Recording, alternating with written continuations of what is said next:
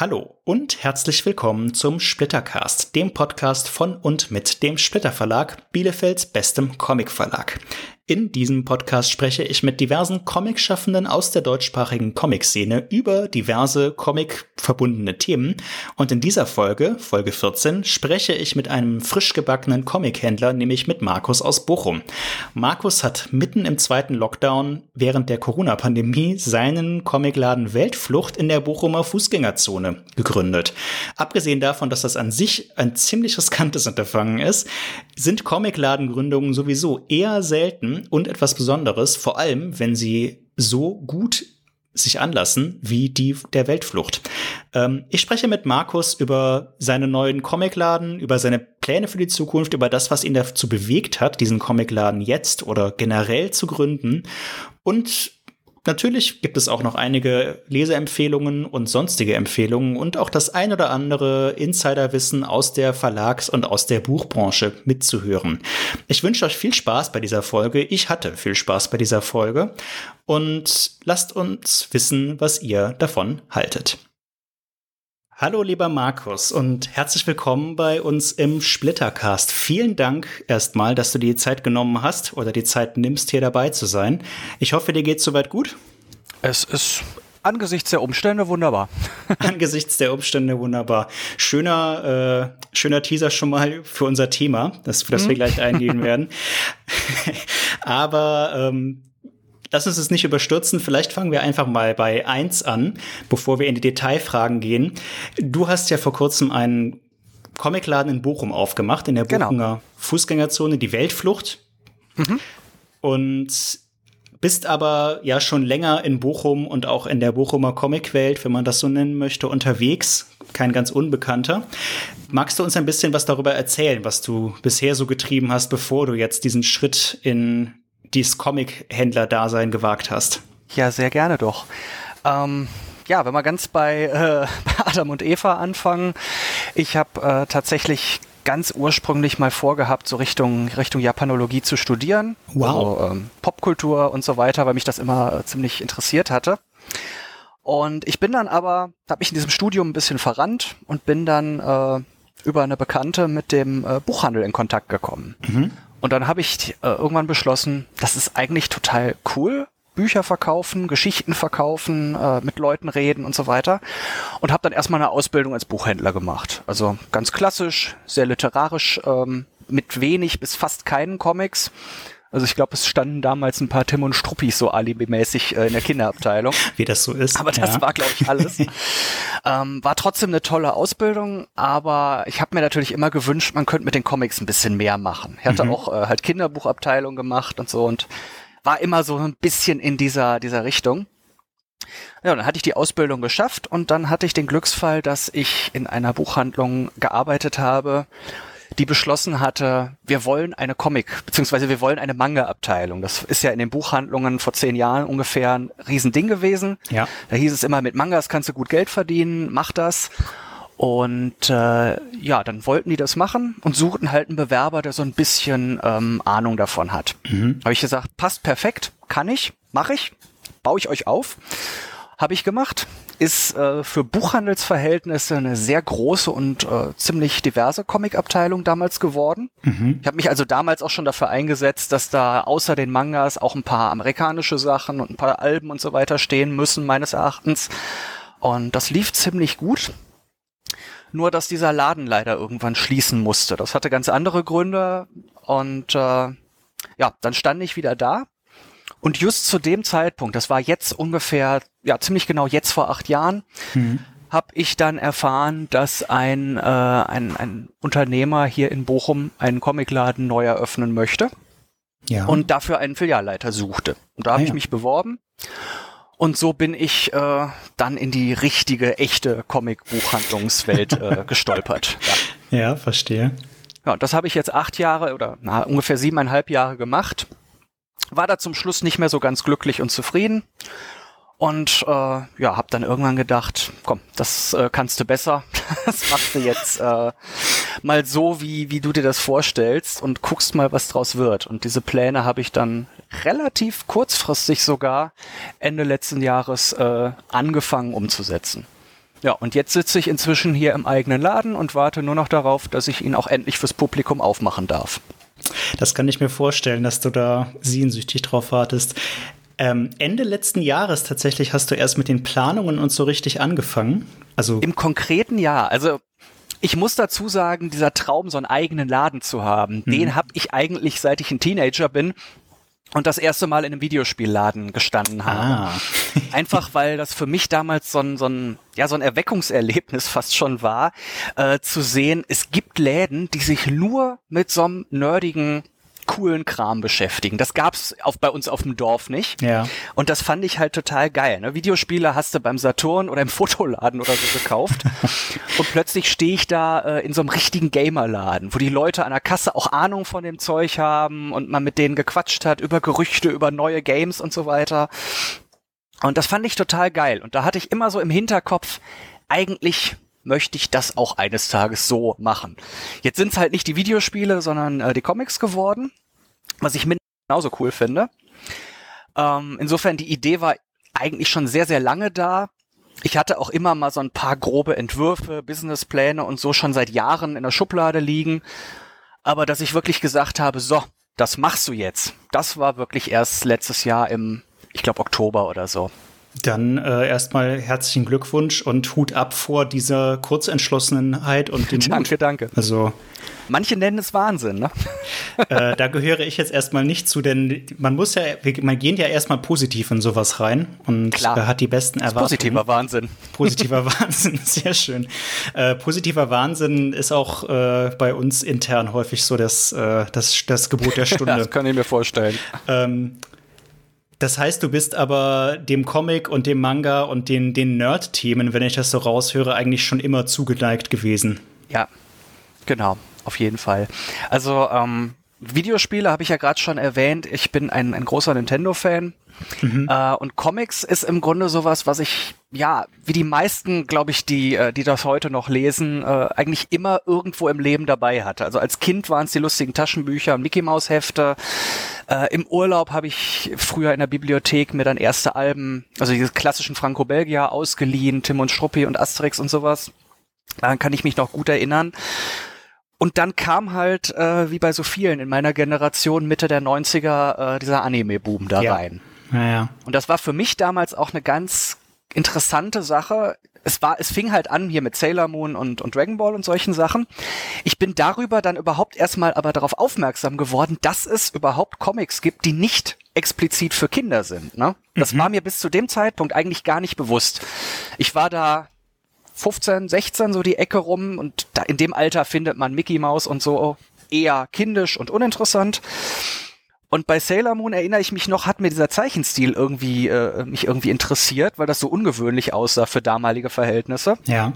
Habe ich so ein bisschen recherchiert und stieß dann eben auf diese ganze Welt von damals war es OFA Films, das Label, das Anime Label und äh, ja, eben diese ganzen erwachsenen Animes, Akira und so weiter. Und da habe ich halt gemerkt, krass, du kannst mit Comics oder Zeichentrickfilmen halt ja echt geile, anspruchsvolle, erwachsene Geschichten erzählen. Es gibt keine Tabus bei Gewalt und Sex und so weiter. Das fand ich damals total spannend. Und ja, das hat im Grunde dieses äh, große Interesse dann so richtig erstmal angefeuert. Ne? Was du da so beschreibst, ist so ein bisschen aus, aus, äh, aus der Sicht der Verlage und der Vertriebe und so der feuchte Traum sage ich mal so ganz salopp. äh, wenn, wenn jeder, jede Person, die irgendwie mit lustigen Taschenbüchern und Mickey Mouse und so als Kind in Berührung kommt, diesen Werdegang machen würde, dann hätten wir 0, nichts äh, einen riesigen Comic- und Manga-Markt in Deutschland. Das äh, glaube ich gerne. Das, ja. wäre, das wäre wunderschön, aber äh, immerhin. Das ist auch so eine Beobachtung, die ich, äh, die ich schon früher auch in diesem und auch in dem, also nicht in diesem, aber in dem vorherigen und dem davor dem Laden äh, gemacht habe, dass es irgendwo so in der Jugendzeit, äh, so 14, 15, 16, 17, so die Ecke rum so einen Punkt gibt, wo man entweder bricht mit mhm. diesem ganzen Kinderkram in Anführungsstrichen und damit nichts mehr zu tun haben will, oder die Kurve kriegt und merkt, okay, ich finde jetzt Donald Duck vielleicht ein bisschen, bisschen albern, aber ja. Und dann landet man bei moderneren Superheldensachen oder eben bei, bei Mangas, die für ältere, älteres Publikum gedacht sind oder eben bei äh, den guten Alben von Splitter und Konsorten. Ne? Und dann fängt man an, sich so und richtig reinzufühlen. Wünschenswert. Ja. Genau. Ja, ja, aber das finde ich sowohl als, als, als Lesersicht halt sehr spannend, aber als Händler ist es für mich natürlich auch wichtig, dass ich Leute gerade in dieser Phase auch so ein bisschen darauf äh, stupse, zu sagen, guck doch mal, hier ist doch noch so viel krasses, geiles Zeug, wo du dich auch nicht für schämen musst. Ne? Das ist ja auch genau der Punkt, wo solche Läden wie die Weltflucht, das Weltflucht, wie würdest du das jetzt nennen?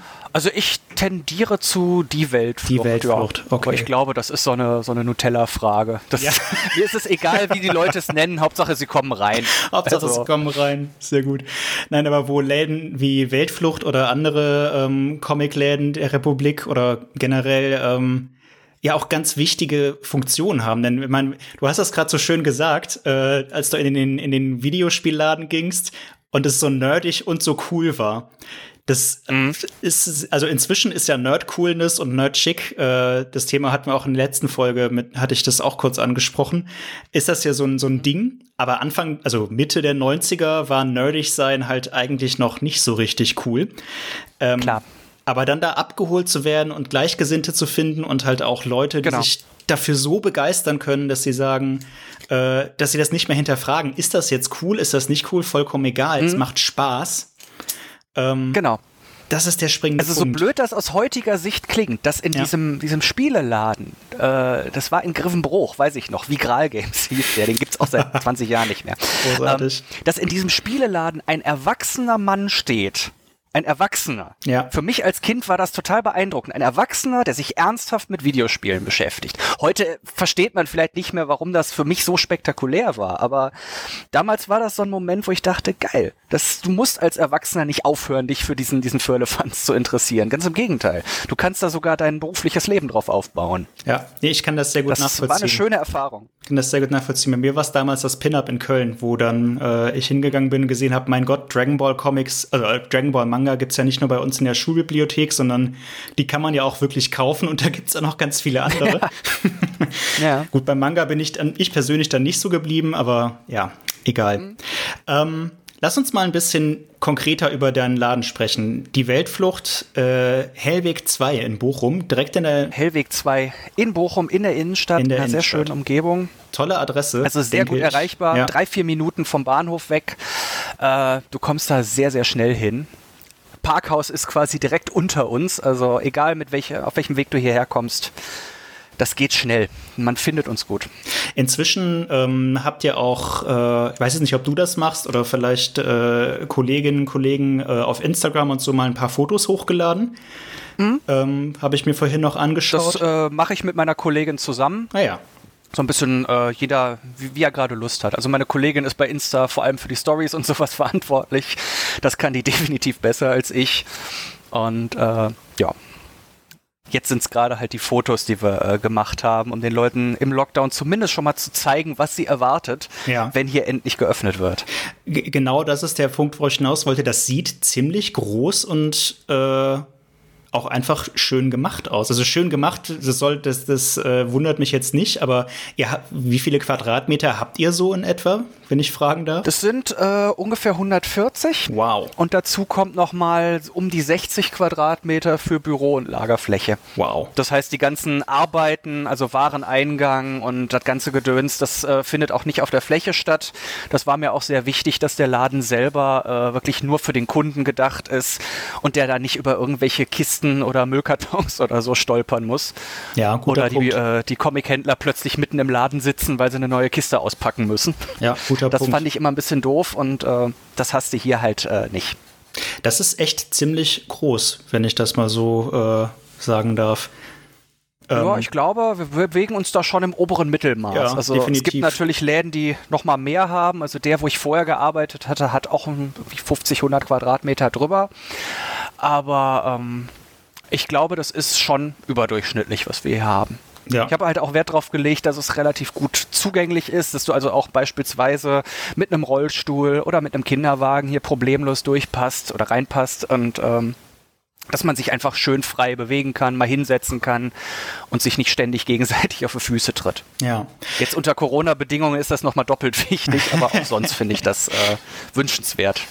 Ähm, wie es dazu kam, dass du das gemacht hast, lang gehegter Traum, Traumerfüllung, sehr schön, aber ich muss jetzt doch die, die, die kritische Frage stellen, wenn du das im Oktober meinetwegen letzten Jahres konkret angegangen bist, wusstest du ja, dass du in, mhm. dass du in Corona-Zeiten agierst äh, während einer Pandemie und genau. auch gerade also die, die, das, die, die, das Potenzial eines neuen Lockdowns, wie wir ihn jetzt gerade haben, heute ist der 27. Januar, nur ähm, so zum Kontext, ja. ähm, das war dir ja bewusst.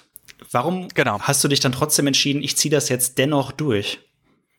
Ähm, Im Grunde aus zwei Gründen. Der, der, der, der ich sag mal, negative Grund war, dass ich mich im Herbst eben entschlossen habe, äh, dass ich in meinem vorherigen Job einfach nicht mehr arbeiten möchte. Die Entscheidung kam sogar auch noch vor der Gründung. Also ich wollte da auf jeden Fall raus, weil ich mich, wie gesagt, äh, nicht mehr wohlgefühlt habe und äh, eben andere Vorstellungen einfach hatte, beruflich. Und ja, dann war ich halt erstmal in der Situation, irgendwas muss ich jetzt machen. Und dann kamen viele Glücksfälle zusammen. Unter anderem eben, dass wir dieses sehr, sehr schöne äh, Ladenlokal gefunden haben. Relativ kurzfristig, äh, Ende September oder Anfang Oktober kam das äh, dazu.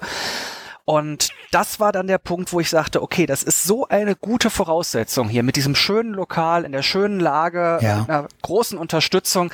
Wenn du das jetzt nicht machst, wirst du es hinterher bereuen. Da gehe ich lieber das Risiko des Lockdowns ein und bereite mich da vorher schon drauf vor, mhm.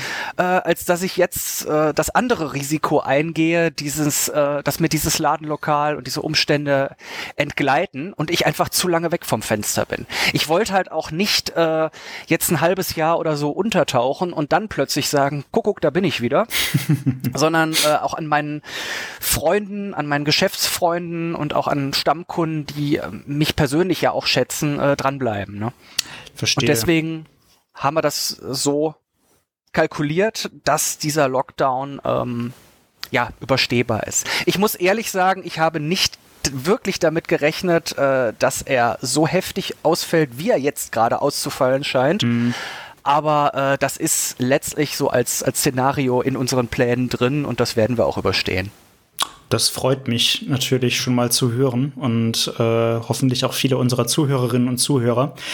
Ähm, wie sieht denn dann momentan so der der Alltag aus? Also ich meine, der Laden war ja dann in dem Sinne noch nie in Anführungszeichen wirklich genau. offen, äh, was dann irgendwie eine etwas irgendwo lustig, aber auch auf, also auf eine absurde Art komische Situation ist. Was machst du denn genau. so momentan die ganze Zeit oder du und deine? Och, eigentlich sitzen wir den ganzen Tag hier rum und zocken Animal Crossing. Nein, Spaß beiseite. Also so ähm, wie wir. Wir haben jetzt, ja, ne? Das ist doch cool. schön. Irgendwie muss man die Zeit ja rumkriegen. Nee, Spaß beiseite. Wir haben halt äh, und sind selbst jetzt noch dabei, äh, den Laden einzuräumen. Wir haben natürlich äh, so das Glück im Unglück, nenne ich das immer so, dass wir äh, jetzt keinen großen Zeitdruck haben. Wir waren darauf eingestellt, so innerhalb von ein bis zwei Wochen hier alles aufzustampfen. Äh, jetzt ist es auch egal, wenn es mal äh, ein paar Tage länger dauert. Im, ja. Jetzt ist der Laden aber inzwischen, wie du sagst gerade, wir haben den 27. Januar, vier Wochen sind's jetzt, äh, im Grunde fertig. Also eigentlich können wir die Leute jetzt reinlassen, wenn es nach uns geht. Mhm. Und deswegen befürchte ich, dass so die nächsten Wochen, die weiteren Verlängerungen, äh, dass die in erster Linie langweilig werden. Uh. Ähm, für Click und Collect und sowas sind wir halt da. Ja. Wir haben auch schon einige Kunden, die das nutzen und ihre Abos hier inzwischen hinterlegt haben und Bestellungen machen und so weiter. Alles, alles gut. Aber das ist natürlich äh, kein Arbeitspensum, wo man acht bis zehn Stunden äh, sich mit beschäftigen kann. Also ich glaube, nee. ich werde in den nächsten Wochen noch ein bisschen äh, Fachliteratur und Comics lesen und mich noch ein bisschen darauf vorbereiten, dass ich hier gut aufgestellt bin, wenn es soweit ist. Ein bisschen Fortbildung betreiben, ja, sehr schön. Genau. Ähm, wie sieht denn euer Sortiment zurzeit so aus? Also ich habe so ein bisschen durchgehört, dass du persönlich vielleicht eher Manga-Experte bist oder äh, ist das jetzt ein Vorurteil, um, weil du ähm, Japanologie studiert hast mal? Ist äh, Vorurteil will ich es nicht nennen. Es ist halt so, dass, dass die Manga, Manga-Szene, die Manga-Welt so meine Comic-Ursuppe ist, wenn du das so willst. Schön. Ähm, weil das einfach das war, wo ich, wo ich wirklich mit, äh, ja, als Jugendlicher halt in erster Linie zu tun hatte. Der Rest kam dann so später dazu. Inzwischen sehe ich das persönlich so, dass ich gar keinen Unterschied äh, mehr mache, ob ich jetzt einen Manga, einen amerikanischen Comic, ein Album oder was auch immer lese. Mhm Für den Laden ist es aber tatsächlich so, dass wir äh, versuchen, eine junge bis mittelalte Zielgruppe primär anzusprechen. Und da stehen Mangas durchaus äh, schon im Vordergrund. Logisch. Also wenn ich mir, wenn ich mich gerade hier so umgucke, nehmen die auch mit leichtem Vorsprung den meisten Platz ein. Ja. Nachvollziehbar. Gefolgt von den Alben und tatsächlich sind die US-amerikanischen Sachen, also Panini und Crosscult und so weiter, gerade so ein bisschen äh, im Hintergrund. Das liegt aber auch daran, dass deren Sachen einfach so dünn sind. Nimmt nicht viel Platz weg. Ja. Genau. Da hast du ähm. locker doppelt und dreimal so viele Bücher im Regal stehen wie in einem Manga-Regal. Ne? Äh, für Sammler natürlich immer von Vorteil, wenn man nicht so viel Platz dafür braucht. Genau. Ähm, Hast du dann auch schon Pläne, wo ihr das noch, in welche Richtung ihr noch erweitern wollt? Also, weiß ich nicht, viele Comicläden ähm, bieten ja zum Beispiel auch noch Brettspiele an oder Trading Card Games oder Originalausgaben von manchen Sachen, antiquarische Comics solche Sachen, sowas in der Richtung. Hast du da schon eine Vision, wo es sich vielleicht hinentwickeln soll? Äh, ja, im Großen und Ganzen schon. Jetzt habe ich halt keine Millionen auf dem Konto, dass ich einfach Noch? mal alles ausprobieren ja. kann, wo ich drauf Bock habe. Deswegen sind wir gerade eben auch wegen der Lockdown-Situation so ein bisschen vorsichtig mit, äh, mhm. mit Einkäufen, mit Sammlungsaufkäufen und so weiter. Ähm, aber wo es hingehen soll, ist aus meiner Sicht ähm, 80er, 90er Antiquariat. Das ist nämlich was, was meines Erachtens bei vielen Comicläden so ein bisschen stiefmütterlich behandelt wird. Ah, okay. Weißt du, so die ganze Zeit der Ninja Turtles, Transformers ja, und so weiter. Ja, ja, ja, ja. Ähm, ich habe da oft die Erfahrung gemacht, dass viele Comichändler so in den 70ern bis frühen 80ern aufhören, weil da so die großen Klassiker entstanden sind. Mhm. Ähm, und dass es relativ wenig äh, Interesse noch an diesen 90er Zeichentrickserien und diesen 90er Franchises gibt. Dabei ist es genau die Generation, die jetzt so im, in dem Alter ist, wo sie wieder Bock auf Nostalgie hat. Ja. Und deswegen ist das was, äh, wo ich mich äh, hinorientieren möchte. Und über Comics hinaus, äh, sagtest du gerade, Trading Card Games auf jeden Fall. Das ist ein, äh, wird ein großer Fokus werden, wo wir langfristig auch Turniere und so weiter hier anbieten möchten.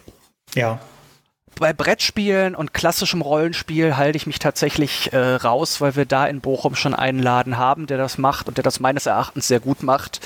Und äh, da halte ich es für unnötig, mich da in Konkurrenz zu begeben. Das ergibt dann natürlich Sinn. Äh, die, die persönlich, weil ich das eben schon sagte, persönlich würde ich natürlich irgendwann sehr gerne klassische und antiquarische Videospiele hier sehen. Aber da kann ich im Moment noch nicht abschätzen, ob das tatsächlich äh, aus wirtschaftlicher Sicht auch vernünftig ist. Das hätte mich jetzt nämlich interessiert. Also das, ich glaube, dieser, also ich persönlich bin dafür auch noch ein bisschen zu jung, aber ich glaube, so der Riecher, dass antiquarische Comics aus den 80er und 90ern demnächst gefragt werden könnte, ich glaube, da mhm. bist du echt auf einer auf, einer, auf einem interessanten Trip, denn wenn ich so beobachte, was so in den sozialen Medien sich so abspielt, da gibt, das wird immer mehr, dass äh, genau solche mhm. Leute, wie du beschreibst, halt Leute, äh, Leserinnen und Leser, die schon länger dabei sind, die jetzt gerade in so eine Nostalgiestimmung mhm. kommen, in das Alter, ja. wo man nostalgisch wird und vielleicht ja. halt auch ein bisschen die finanziellen Mittel hat, sich so ein Hobby zu leisten dann. Ähm, mhm. Ich glaube, da hast du einen ganz guten Riecher, aber wäre das bei Videospielen überhaupt also, wenn ich mir vorstelle, antiquarisches Videospiel, dann lade ich mir das irgendwo aus dem Internet runter, aus irgendeinem Archiv. Ähm, oder ist das ja, nach, dem, falsch nach der Argumentation könntest du natürlich auch sagen, dass kein Aas mehr äh, Marvel-Heftchen sammeln muss, weil es ja Comixology und solche Dienste äh, äh, gibt, weil man das ja auch alles online inzwischen lesen kann. Okay, ne? das heißt, die aber es macht einfach Spaß, die alten Heftchen zu sammeln. Ja. Äh, das macht man ja vielfach auch gar nicht unbedingt, weil man sie unbedingt lesen möchte, sondern ja, einfach, weil es schön ist, sie zu haben. Ne? Ja. Und das ist bei hier so Super Nintendo-Modulen und so ja genauso. Natürlich geht ah, das alles das viel, viel einfacher. Ja, ja, ja, ja, ja. Aber es ist auch irgendwie was Geiles, mal wieder so ein altes Super Nintendo an so einen ollen Röhrenfernseher anzuschließen. Auch da kann ich mir vorstellen, dass das gut funktionieren könnte. Aber wie gesagt, das ist so der, der dritte Schritt vom zweiten. Oder halt Super Mario auf dem Beamer spielen und jeden Pixel mit Handschlag genau. begrüßen. Genau. Ähm, genau. Nee, da, da hatte ich nicht drüber nachgedacht. Äh, klar, solche, ich hatte früher auch noch ein Nintendo 64 und wenn ich drüber nachdenke, das hätte schon was dann in so ein Cartridge noch mal reinzupusten und das Ding in Echt die wahr? orangene Box reinzustecken. Meiner war orange. Auch das ist sowas, was vielleicht irgendwann ja hier im Laden mal möglich ist, so äh, alte Videospielturniere oder sowas. Sehr schön. Mario Party Idee. auf dem N64, da habe ich viele dunkle Erinnerungen an, an Freundschaften, die ja. auf die Probe gestellt wurden. Ne? Smash ne? Brothers 1. Mm, genau. Wo äh, also Gott, ähm, ja. tatsächlich wird hier Zeiten. demnächst auch noch eine große Leinwand und Beamer und so installiert für Veranstaltungen mit Multimedia-Anteil. Und dann ist sowas durchaus auch möglich. Ne? Sehr cool. Das heißt, die Weltflucht ist ja mittelfristig, wenn sie dann auf ist, mehr als ein Shop, das ist ja dein erklärter, äh, dein erklärtes Ziel, sondern auch ein Treffpunkt und ein Aus Austauschsort werden. Ähm, genau. Das ist natürlich auf, auf der einen Seite der Wunsch von dir als, als Fan und als äh, Comic-Fan mit Leidenschaft, aber ist das auch eine ähm, geschäftsmännische Überlegung, sage ich mal? Spr ja, also definitiv. Ja? Ähm, ich habe in all den Jahren immer die Erfahrung gemacht, dass Leute, wenn sie länger bleiben und sich wohlfühlen und willkommen fühlen, dass sie dann auch mehr kaufen. Also wenn man das jetzt so klischeehaft denkt, dann ist das so der Kunde, der geht mit den drei Büchern, die er haben will, zur Kasse und dann quatscht man noch ein bisschen und dann sieht er da im Regal noch, ach, das sieht eigentlich auch ganz nett aus, komm, das mhm. nehme ich auch noch mit. Ähm, wenn man jetzt wirklich so diesen, diesen geschäftsmännischen äh, Blick darauf haben will, wäre das oder ist das natürlich auch eine Strategie, die mit äh, dahinter steckt, dass die Leute mehr kaufen, wenn sie sich einfach mehr hier aufhalten. Und äh, zum anderen kann man natürlich auch mit Veranstaltungen, Stichwort Eintrittskarten und so weiter, äh, Geld verdienen, ja. mit Büchertischen, wenn man einen Künstler hier vor Ort hat und solchen Sachen. Ähm, also das ist auch eine durchaus vernunftorientierte Entscheidung. Es ist nicht nur, weil ich da Bock drauf habe, äh, sondern schon auch, weil ich denke, dass ich damit auch zumindest vernünftig Geld verdienen kann. Ne? Du freust dich, denke ich mal, auch darauf, solche Veranstaltungen dann bei dir im Laden quasi bei deinem, in deinem Baby umsetzen zu können, oder? natürlich, natürlich. Veranstaltungen waren immer so mein, mein Highlight in meiner äh, Berufslaufbahn, also auch schon früher in der Buchhandlung oder auch in der Ausbildung. Das war immer so das Schönste, wenn man irgendwie ein geiles Event hatte, wenn ein Künstler da war. Ich gehöre noch zu denen, die einen der letzten äh, Harry Potter, eine der letzten Harry Potter Nächte miterlebt haben, nämlich als der siebte Band damals rauskam. Sehr geil. Und ähm, das, das war so eines der ersten Events meiner Ausbildung damals, 2007 war das. Ja. Und äh, ja, das war einfach eine geile Atmosphäre. Also es macht einfach Spaß. Und wenn man dann hinterher, wenn dieser ganze tolle Abend vorbei ist und die Leute sind nach Hause gegangen, wenn du dann in der Kasse guckst und siehst, es hat sich obendrein auch gelohnt, ja. dann ist das das Beste, was dir passieren kann. Und das ist schon ein sehr, sehr schönes äh, Moment in diesem, diesem Dasein als Comic-Händler oder auch als Buchhändler allgemein. An der Stelle muss ich kurz meine Schockierung darüber ausdrücken, dass Harry Potter 7 jetzt wirklich 13 Jahre her, fast 14 Jahre her ist. Oh Gott. Schrecklich, ne? Das ist eine Katastrophe. Ich musste gerade auch selber so ein bisschen stutzen, während ich das sagte. Wirklich? Ähm, aber oh ja, nein. ich habe noch das Bild vor Augen, wie ich da als junger Azubi mit so einem Zauberhelm, äh, Zauberhut da an der Kasse stehe. Gut, ja. äh, das Bild bleibt bitte unter Verschluss, aber äh, ja, es ist lange her tatsächlich. Wahnsinn. Ähm, und da, sorry, das, das hat mich jetzt irgendwie kalt, kalt erwischt. Ich weiß auch nicht wieso. Tut mir leid. Die eigene, ja, wir werden alle alt. Ne? An die eigene Sterblichkeit erinnert werden in einem Podcast, ja. ja. Äh, so ist war, das. Memento fragen, Mori. Genau, Memento Mori. Ja. Könnte auch ein Zauberspruch sein. Ähm, mhm. Worauf ich dich aber eigentlich fragen wollte, ähm, neben den Veranstaltungen, was ist denn das, das noch so, was dich am Dasein als Comichändler kickt? Oder, oder als Buchhändler oder wie auch immer? Ähm, ich mag es, sage ich mal, formuliere ich mal so, ich mag es, das Bindeglied zu sein zwischen dem, äh, dem Künstler und dem Fan. Zwischen dem Künstler Na, und bin, dem Fan, okay. So, ja. so, so sehe ich das. Das klingt jetzt vielleicht ein bisschen, bisschen arg nach Pathos, aber im Grunde ist es doch so, dass, dass wir Händler, genau wie auch beispielsweise Veranstaltungsleute bei Konzerten oder so, wir sind im Grunde die, die Künstler und Fan zusammenbringen. Im ja. besten Fall natürlich bei einer Veranstaltung, wo der Künstler in echt da ist, ähm, aber auch diese, diese Vermittlung des Kunstwerkes, des Buches, des Comics an jemanden, der genau dieses Buch braucht ja. oder möchte, ohne es zu wissen im besten Fall. Äh, das finde ich immer sehr, sehr schön. Das äh, macht mir Freude, da dieser verlängerte Arm von Zeichnern und Autoren zu sein und dafür zu sorgen, dass das, was die sich da äh, in nächtelanger Kleinarbeit ausgedacht haben, auch da landet, wo es hingehört nämlich in den Händen eines Menschen, der dann entweder schon Fan ist oder Fan wird und bestenfalls einfach eine tolle Erfahrung mit dem, mit dem Werk hat. Ne? Das finde ich überhaupt nicht pathetisch. Das finde ich eigentlich eine sehr, sehr schöne Betrachtungsweise, muss ich wirklich sagen. Äh, mhm. Gefällt mir gut. Danke, danke. Gott, jetzt sind, jetzt sind wir aber irgendwie auf, eine, auf einer rührseligen Schiene gelandet. Ja. das ist aber doch irgendwie auch typisch für unsere, unsere kleine Comic-Branche, dass dieses ganze Nostalgie-Ding und, und Erinnerungen und Kindheit und so weiter da doch eine Rolle spielt. Ne? Ja, auf jeden Machen Fall. Machen wir uns doch nichts vor. Auf jeden Fall. Man, es sind ja auch in der Branche eigentlich nur in irgendeiner Weise Überzeugungstäter unterwegs. Äh, mhm. Leute, die nicht das lieben, was sie tun und es tun, weil sie es lieben, äh, die hält es nicht so lange. In der Verlagsbranche generell eigentlich, wenn man ehrlich ist. Äh, in der Buchbranche generell, Entschuldigung. Ja. Ich glaube, das kannst du auch nicht wirklich gut machen, wenn du nicht absolut das willst. Nee. Ja, wenn du jetzt äh, weiß ich nicht, ich, ich stelle mir dann irgendwie vor, jemanden, der gerne irgendwie, äh, weiß ich nicht, Buchhalt, nur Buchhaltung macht oder in einem Lager Bücher von A nach B transportiert oder sowas, ja. äh, wenn der dann plötzlich äh, im Kundenverkehr steht, weiß ich nicht, ob das wirklich so hundertprozentig funktioniert. Ne? Also du musst da Bock drauf haben. Du musst sagen, ich will mit Leuten über Bücher reden. So. Und dann klappt das. Ja. Ist ja aber auch einer, einer der schöneren Aspekte des Berufs, Leute mit, mit vielen Leuten umgeben zu sein, die, also für, für mich war das so der, einer der springenden Punkte, weshalb ich gerne in die Verlagsbranche wollte und speziell zum Comicverlag, einfach um die ganze Zeit mit Leuten zu tun zu haben, die das auch cool mhm. finden. Ähm, ja. Das ist ja auch ja, Im Grunde bist du ja oder seid ihr bei Splitter ja dann auch eines dieser Bindeglieder. Ne? Ihr seid ja. ja. auch nicht selber die Künstler, aber ihr sorgt dafür, dass das, was die gemacht haben, erstmal physisch existiert. Ich sorge dafür, dass es äh, von euch zum Kunden kommt und so erfüllen wir alle so unser, unser klein, unsere kleine Rolle in dieser, dieser, diesem Weg ja. vom Künstler zum äh, Konsumenten oder zum Rezipienten. Nee, genau, aber, aber deshalb finde ich deine, diese Sichtweise und diese Beschreibung so schön, weil die wirklich auf eigentlich auf jeden, äh, jedes Bindeglied in dieser Kette passt. Und äh, im Grunde hast du es damit reduziert auf das, auf das Essentielle, nämlich auf die letztliche Verbindung zwischen einem, einem, Leser oder einer Leserin und einer Künstlerin oder einem Künstler. Beziehungsweise meistens ist es ja ein Duo oder ein Trio oder irgendwas in der Form.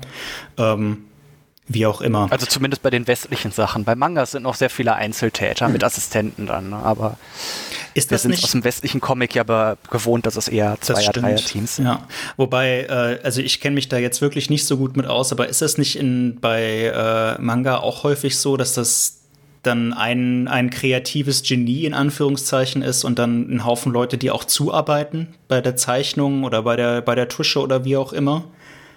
Oder also ist meistens ist es so, dass ja, du hast, die haben halt einen wesentlich höheren Output. Das geht mhm. halt schneller und ähm, die arbeiten oft mit Assistenten zusammen. Aber das, ähm, dann hast du einen Kreativling und äh, dann halt Leute, die malen Autos, weil sie gut Autos malen können, wenn eins gebraucht wird. Oder ja. äh, malen Hintergründe aus oder so. Ja. Ansonsten ist es dann natürlich bei Mangas oft so, dass da Redaktionen sind, äh, die den, den, kreativen, äh, den kreativen Fluss oft ja so ein bisschen äh, eingrenzen, um nicht zu sagen zu stoppen, äh, damit das Werk genau der Zielgruppe mhm. entspricht. Ob man dann noch so sehr von Kunst redet, ist, glaube ich, eine Sache äh, für die Philosophie.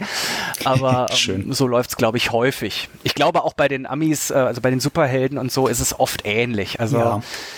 ich glaube, der Anteil der Werke, wo sich ein Künstler wirklich austoben kann, versus die, die äh, einfach das machen, was gerade gefordert und gewünscht ist, dürfte klein sein. Ne? Aber ist es auch. Ähm, ich, ich will da jetzt die, die franco-belgische oder US-Sachen gar nicht ausklammern. Also auch bei vielen, bei vielen französischen oder belgischen Comics ist es so, dass spätestens zumindest die Koloration beispielsweise halt ausgelagert wird, teilweise auch an Studios in Indien oder sonst wo, die das hm. gut machen. Ne? Also das sind Profis. Das ist dann quasi der große Indienschwindel. So, schön, dass du schön, dass du sagst, denn das, ich weiß, ich weiß, dieser Comic, also schöne Überleitung, ja, sehr gut, sehr gut, Markus. Aber dieser Comic, ich weiß, den, den erwähne ich in diesem Podcast irgendwie viel zu oft. Ähm, ich entschuldige mich an dieser Stelle, aber dieser Comic ist eines ist von, okay. den, eins von den Projekten, wo Künst, wo Autor und Zeichner sich noch austoben konnten. Mhm. Ähm, der ist merkt ja immer, man dem auch an. Merkt man dem an, ja. Aber wir haben tatsächlich ähm, Guy Glenat, also den, den, den Gründer und äh, Chef vom französischen Verlag Glenat, Anfang letzten mhm. Jahres in Angoulême getroffen und er hat da ein bisschen mit geprahlt. Denn für Glenat mhm. war das halt ein Prestigeprojekt, weil es in Summe irgendwie behauptet er zumindest, ungefähr eine Million Euro gekostet hat, die er im Laufe der Zeit äh, bezahlt hat an den Autor und den Zeichner, weil dieses Projekt einfach immer länger und immer länger und immer mhm. aufwendiger wurde. Man musste, über, ja. musste allein überlegen, das Cover, was ja einfach dieser Typ ist auf dem braunen Hintergrund, das ist in Original ein übermannsgroßes Ölgemälde. Okay, das, das wusste hat, ich tatsächlich noch nicht. Doch, das hat, das hat, das hat äh, Juanjo Guarnido als äh, überdimensioniertes Ölgemälde gezeichnet, was er danach Guy Glenat geschenkt hat, natürlich. Ah. Äh, das hängt jetzt ich wollte gerade fragen, wo steht denn das jetzt? Das, das, steht, das, jetzt? das steht jetzt wahrscheinlich in seiner Privatwohnung oder er hat es an irgendeine Galerie gespendet. Herrlich. Also dies, dieses Projekt zum Beispiel ist halt tatsächlich noch aus reiner Überzeugung und aus dem positiven Wahnsinn von diesem Verleger mm, entstanden. Mm, da ist er wieder. Da ist er wieder. Ähm, aber bei vielen anderen Sachen, also weiß ich nicht, diesen, viele von diesen Konzeptserien, die wir ja auch ganz viel im Programm haben, aus Frankreich, Elfen, Saga der Zwerge, mhm. Conquest, Westernlegenden und so weiter und so fort. Mhm. Die Koloration machen die Zeichner auch nicht mehr selbst. Das äh, ist mhm. alles ein großes Team, was dahinter sitzt. Ähm, mhm. Ja. Ähm, genau. Ich weiß jetzt nicht, wir hatten, wir hatten es gerade schon mal kurz angeteasert. Du hast dich ja mit deiner Ladengründung oder der Geschäftsgründung darauf eingelassen, jetzt erstmal auf eine bestimmte Zeit ähm, ja im Lockdown zu sein, sage ich mal. Mhm. Ähm, aber wenn ich jetzt diese, diese Downer-Frage trotzdem noch stellen darf, frustriert es dich sehr? Auch gerade jetzt in dem Wissen, äh, dass es vermutlich noch ein bisschen dauern wird? Ich finde sie die Formulierung frustriert sogar sehr passend, denn ähm, die meisten Leute, mit denen ich äh, darüber gesprochen habe, fragen eher, hast du Angst oder machst du dir Sorgen? Okay. Äh, und ich mache mir eben keine Sorgen. Ich habe auch keine Angst, also aus der wirtschaftlichen Sicht, das mhm. Virus und die Krankheit an sich sind natürlich nochmal eine andere Sache. Ich meinte jetzt auch die ähm, rein wirtschaftliche Perspektive. Genau. Ähm, und insofern, nee, ich habe keine Sorgen, ich habe keine Angst, aber es frustriert. Es ist unfassbar nervtötend und ärgerlich, wenn man in einem so wirklich schön aussehenden, schick eingerichteten ja. Laden steht und man ja. hat die Neuheiten alle da und kann nichts tun. Ne? Ja. Weißt du, gerade weil wir neu sind, weil man uns noch nicht kennt und wir äh, in Social Media gerade ja relativ viel äh, tönen, was wir alles machen und planen und tun. Äh, das hat so ein bisschen was von dieser äh, große Klappe. Und wenn man eine große Klappe hat, muss man auch beweisen, dass da was hintersteht. Und ja. genau das kann ich gerade nicht. Das ist ärgerlich. Ne? Ich will den Leuten mhm. natürlich zeigen, dass wir, dass wir was drauf haben. Und ich sehe, wenn die an der Tür stehen, wie die den Kopf, Kopf reinstecken und gucken, boah, sieht das geil aus, da will ich mal gucken, da hinten habe ich das und das gesehen. Und ich muss den Leuten sagen, ja, es ist auch geil, aber du darfst trotzdem nicht rein. Ja, verstehe ich. Na, das ist, äh, blöde. Das ist äh, sehr, sehr blöde und das schlägt einem tatsächlich aufs Gemüt. Das muss ich schon zugeben. Ja, ihr habt eine tolle, ihr habt eine tolle Ladenfront auch. Also abgesehen davon, dass es von innen schon sehr gut aussieht und sehr, sehr gediegen, sage ich mal. Also überhaupt nicht so krüsselig und durcheinander, wie das bei manchen anderen Comicläden der Fall ist. Es ist schon sehr ähm, stylisch. Es, es war ist sehr stylisch, eine meiner, ja. meiner Prämissen. Ich habe von Anfang an gesagt, ähm, wir sind neu, wir haben nicht das größte Sortiment, zumindest jetzt zum Start nicht, weil wir nicht auf irgendwelche riesigen Lager zurückgreifen können. Ähm, wir müssen uns trotzdem irgendwie bemerkbar machen. Und das war dann jetzt der Punkt, wo wir sagten, gut, was wir schon mal machen können, ist, wir können einfach verflucht schön sein. Und das funktioniert, äh, glaube ich, ganz gut. Sehr schön. Also wir haben sicherlich einen der schönsten Läden hier im weiteren Umkreis. Das kann ich mir gut vorstellen. Mhm. Ähm, ich hoffe halt, dass die Kunden das demnächst auch so sehen. Und das Urteil steht natürlich noch aus. Ja. Ähm, sämtliche Links zu äh, auf eure Website und in den sozialen Medien und so weiter packe ich natürlich in die Show Notes, nur mal so nebenbei. Ne? Ähm, lohnt sehr, sich sehr schon gerne. mal rein. Vor allem die Social Media Ja, Bei der genau. Website müssen wir noch ein bisschen basteln, aber, aber gerade mit Facebook und Insta mal. sind wir ja. schon, schon sehr zufrieden. Sie steht schon mal. Genau. Genau. Das ist ja fürs Erste die Hauptsache. Ähm, Social, Punkt Social Media ähm, ist jetzt momentan natürlich wichtig, äh, merken wir ja auch und merken auch viele, viele andere Buchläden, sonstige Geschäfte. Ähm, macht, betreibt ihr schon viel direkte Kommunikation mit euren potenziellen ja. Kundinnen, Kunden und so weiter? Also es ist, glaube ich, seit der Ankündigung des Ladens kein Tag vergangen, an dem wir nicht irgendwelche äh, Nachrichten bekommen oder auch selber äh, Postings machen und auch Bestellungen bekommen und so weiter. Das ist für mich ein ganz wichtiges Ding. Ja. Also äh, ich, ich, ich mag Social Media persönlich einfach sehr gerne. Ich habe da einfach Freude dran, mich mit Facebook und Insta und so und auch anderen Sachen zu beschäftigen. Und deswegen ist das hier ein absoluter Standard, dass das äh, auch intensiv und sehr regelmäßig gepflegt werden soll. Oder auch gepflegt wird, so. Ja. Ähm, das teilst du dir mit einer Kollegin zusammen, mit einer Angestellten? Genau. Oder, ähm, ich habe eine Angestellte, ja. die arbeitet hier in Vollzeit. Ähm, die kenne ich auch schon was länger. Die hat auch in dem letzten äh, Job mit mir zusammen teilweise gearbeitet. Ah, ja. Hat quasi fast gleichzeitig mit mir gekündigt, weil sie auch keine Lust mehr hatte. und ähm, ja, jetzt sind wir hier wieder äh, als, als Team zusammengekommen. Ne? Das ist doch schön. Schön sowas. Ähm, wie läuft da bisher so der, das Geschäft, wenn ich so fragen kann? Also mit diesem Click and Collect oder macht ihr auch Versandhandel aktuell? Ähm, wir haben noch keinen richtigen Online-Shop. Das ist auch so ein Ding, was ich mir ein bisschen aufgeschoben habe mhm. noch. Aber wir haben auch schon Sachen verschickt. Wir haben auch schon Comics nach Griechenland verschickt. Also äh, natürlich, was man, was man so macht. Schon, ne? schon schön in der Welt umher. Ähm, ja, also man, man wird nicht reich mit, also man, ja. äh, es ist auch nicht kostendeckend, das wäre jetzt auch äh, gelogen. Ähm, wir sind halt neu. Ja, ja, klar. Wir haben, sind nicht etabliert. Natürlich sagen die Leute nicht von sich aus, äh, dass sie hier unbedingt bestellen wollen, weil sie uns noch gar nicht kennen. Aber es kommt ein bisschen was rein. Wir verbreiten so nach und nach die Kunde, dass es hier einen neuen Laden gibt und äh, das allein ist schon mal ein bisschen was wert. Ne? Ja, Klar. Im Endeffekt ist es vielleicht ein Fünftel von dem Umsatz, den ich eigentlich normalerweise haben muss. Mhm. Aber äh, wie gesagt, das lässt sich auch noch zwei, drei Monate aushalten, wenn es unbedingt sein muss. Zu dem Zeitpunkt, wo dieser Podcast hochgeladen wird, ist vielleicht der Laden ja auch schon offen. Ich drücke mal die Daumen, ähm, dass es Wär nicht so lange super. dauert. Äh, ich würde mich freuen, auch wenn Bochum von ja, soweit ist Bochum von Bielefeld gar nicht weg, wenn man mal ehrlich ist. Nee.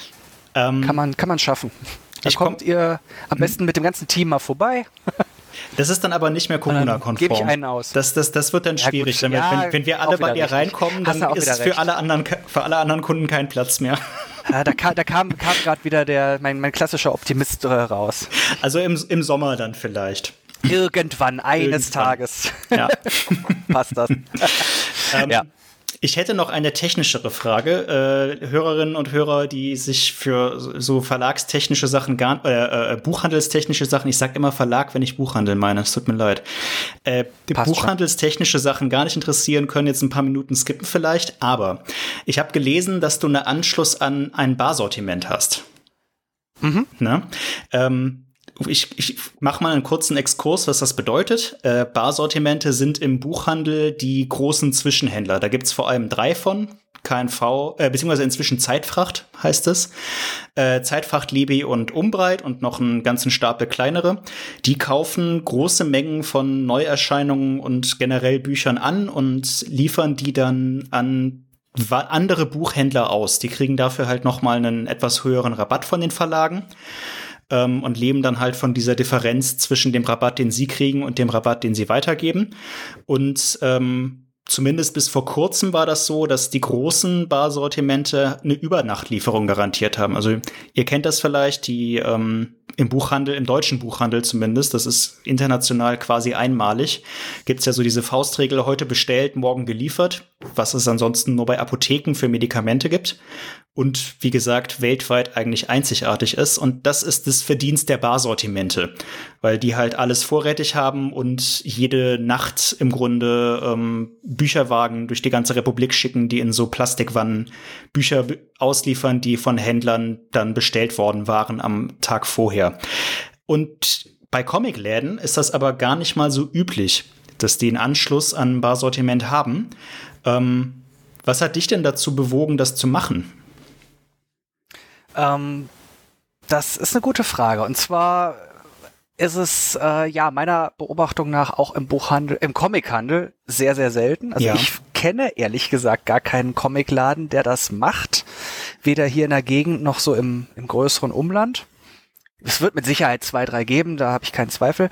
Ähm, ja, erstmal ist natürlich äh, mein Background im Buchhandel da mit für verantwortlich. Das ergibt ähm, Sinn, Dass ich ja. davon überhaupt wusste, dass ich das kenne. Ähm, meine Ausbildung fand nämlich tatsächlich zum Teil bei einem Barsortiment statt.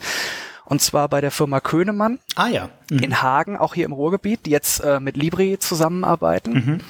Und insofern wusste ich schon mal sehr, sehr gut, äh, weil das einfach ein Ausbildungsfokus war. Was kann ein Barsortiment? Wofür ist es gut? Was kostet es? Und so weiter. Und äh, ja, der Nachteil des Barsortimentes ist ja einfach, dass es äh, für uns als Händler teurer ist. Also ich kann das ähm, mal ganz grob, äh, kann man das glaube ich auch dem äh, dem Zuhörer so sagen, dass es, dass ich vielleicht so 10 bis 15 Prozent weniger verdiene, wenn ich ein Buch über den über das Barsortiment bestelle, anstatt es auf dem normalen Weg äh, direkt vom Verlag zu bekommen. Das Bezieh- ist so Ja, jetzt mal genau. grob in den Raum gestellt. Beziehungsweise, Äh, insofern- so, wenn ich da kurz einhaken Ja. darf, ähm, bei, dem, Ja. bei den meisten Comic-Verlagen, also bei Splitter zum Beispiel auch oder bei CrossCult, kann man gar nicht direkt bestellen in dem Zusammenhang. Wir haben das auch, unser Vertrieb heißt PPM. Ähm, und der bündelt dann auch wieder für Comic, also das, das ist in dem Fall halt ein großer Comic-Vertrieb, der dann auch wieder mehrere Verlage um sich bündelt und diese ganze Rechnungsstellung und so weiter und so fort für uns macht. Ähm, also es ist nicht so, dass man als Händler zu jedem einzelnen Verlag hingehen müsste und sagt, hier die Bücher möchte ich haben. Das lässt sich schon noch mal ein bisschen stärker bündeln, aber halt nicht so sehr wie bei einem Barsortiment. Sorry, das wollte ich nur kurz noch Genau, einstreuen. das ist, äh, das ist im Comic-Bereich natürlich auch nochmal noch mal so eine Sache, dass es da eben äh, PPM als großen Großhändler gibt, der auch viele Sachen äh, ja quasi exklusiv hat. äh, Vieles, ja. Wo man eben nicht bei euch äh, sich bei euch oder auch bei anderen äh, Verlagen direkt meldet oder auch melden muss. Es macht es ja auch einfacher, einen Ja. Ansprechpartner für alles zu haben. Gerade wo wir im Comic-Bereich ja sehr viele Klein- und Kleinstverleger haben Auf jeden Fall. äh, die sich das gar nicht ans Bein binden können, wenn plötzlich äh, irgendein Titel durch die Decke geht und sie 300 Bestellungen auf einmal äh, bekommen. Ähm, ja, warum mache ich das Barsortiment? Weil Barsortiment eben nicht Großhandel im klassischen Sinne ist. Großhandel heißt ja einfach, ich beziehe viele Mengen und krieg's billiger. Mhm. Ähm, Stimmt. Sondern weil es eigentlich ein Serviceangebot ist. Und dieses Serviceangebot ist nicht da kann man seine Bücher bestellen und es ist einfacher, sondern da werden die Bücher so bestellt, dass sie über Nacht kommen. Klappt jetzt nicht jeden Tag und nicht immer mit allen Titeln, aber meistens. Und äh, mein Gedanke ist einfach, wir haben 2021, wir haben Konkurrenz in Form von Amazon, von Direktvertrieb, von äh, größeren Verlagen teilweise. Ähm, und all diese Sachen. Und auch selbst E-Books und so weiter spielen damit rein. Wie soll ich meinem Kunden erklären, das Buch steht jetzt leider gerade nicht im Regal, weil ich vorhin das letzte Exemplar verkauft habe. Du musst jetzt ungefähr zwei, zweieinhalb Wochen warten, bis wir das nächste Mal zufälligerweise bei PPM oder bei äh, Egmont oder wem auch immer bestellen müssen. Ja. Und dann bestellen wir deins mit und dann kriegst du das auch. Dann habe ich an diesem Buch, wenn der Kunde sich tatsächlich drauf einlässt, vielleicht 50 Cent oder einen Euro mehr verdient. Aber ich glaube, das ist nicht unbedingt das, was der Kunde im Allgemeinen heute noch äh, akzeptiert. Ja. Zumindest nicht mehr so lange und nicht alle Kunden. Und äh, mein Gegenschlag sozusagen ist zu sagen, ja, ich bestell dir das jetzt, wir haben noch vor 6 Uhr, das wirst du höchstwahrscheinlich morgen früh hier abholen können. Dann habe ich 50 Cent weniger verdient, aber ich habe einen Kunden, der sagt, geil, wusste gar nicht, dass sowas geht. Cool, mache ich, mach ich jetzt häufiger. Und ich habe den äh, Vorteil natürlich, dass ich Sachen bestellen kann, die außerhalb des Comic-Spektrums stattfinden, äh, ohne dass ich mich dafür an die entsprechenden Verlage wenden muss. Ne? Also es, ich habe zum Beispiel immer so das Beispiel, ähm, ich habe einen Comic hier von, um mal bei Splitter zu bleiben, Metro 2033. Und jemand findet den Comic geil. Und ich sag, wusstest du denn, dass es da Romane zu gibt? Oh ja. Nö. Gut, bestelle ich dir den Roman einfach mal mit, ohne dass ich jetzt groß eine Geschäftsbeziehung zu Random House oder wer auch immer das äh, gemacht hat habe. Deswegen steht dieser Roman. Der steht auch tatsächlich, ich sehe ihn von hier aus fast, er steht neben dem Metro-Comic von Splitter äh, und wartet darauf, gekauft zu werden. Das ist eine ziemlich. Das ist für mich letztlich Angebot. auch eine kleine Erweiterung des, äh, des Sortiments. Ne? Ja, auf jeden Fall. Ja. Macht dich natürlich dann auch äh, insofern für Kunden, für Leserinnen, äh, für Kunden und Kundinnen attraktiver, weil du theoretisch jedes Buch, das, das man in Deutschland kaufen kann, besorgen kannst über Nacht. Genau. Das ist wirklich eine schöne. Genau. Äh, also ich, ich finde das sehr gut. Ich würde mir das von mehr Comicläden auch wünschen. Ich glaube, da gibt's durchaus Potenzial, gerade in dieser äh, alles immer sofort Gesellschaft, in der wir Hm. ja so langsam leben. Ja. Ähm, Ich meine, ich freue mich ja, wenn einer sagt, komm, lass uns, ich kann das in zwei Wochen abholen. Dann kann ich es auf dem klassischen Weg bestellen und verdiene ein bisschen mehr. Aber Ja.